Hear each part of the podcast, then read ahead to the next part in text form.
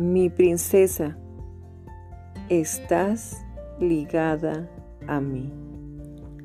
Yo soy la vid, el tronco espiritual, y tú eres la hermosa rama que lleva frutos para que todos lo disfruten.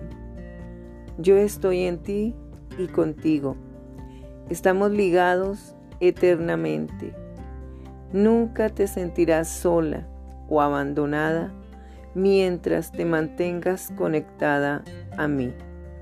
Donde quiera que estés, allí estaré yo, listo para brindarte lo que necesites en ese preciso momento.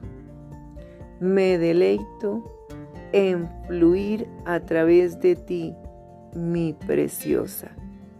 Nunca permitiré que se produzcan desconexiones en nuestra relación aunque intentes escaparte de mí.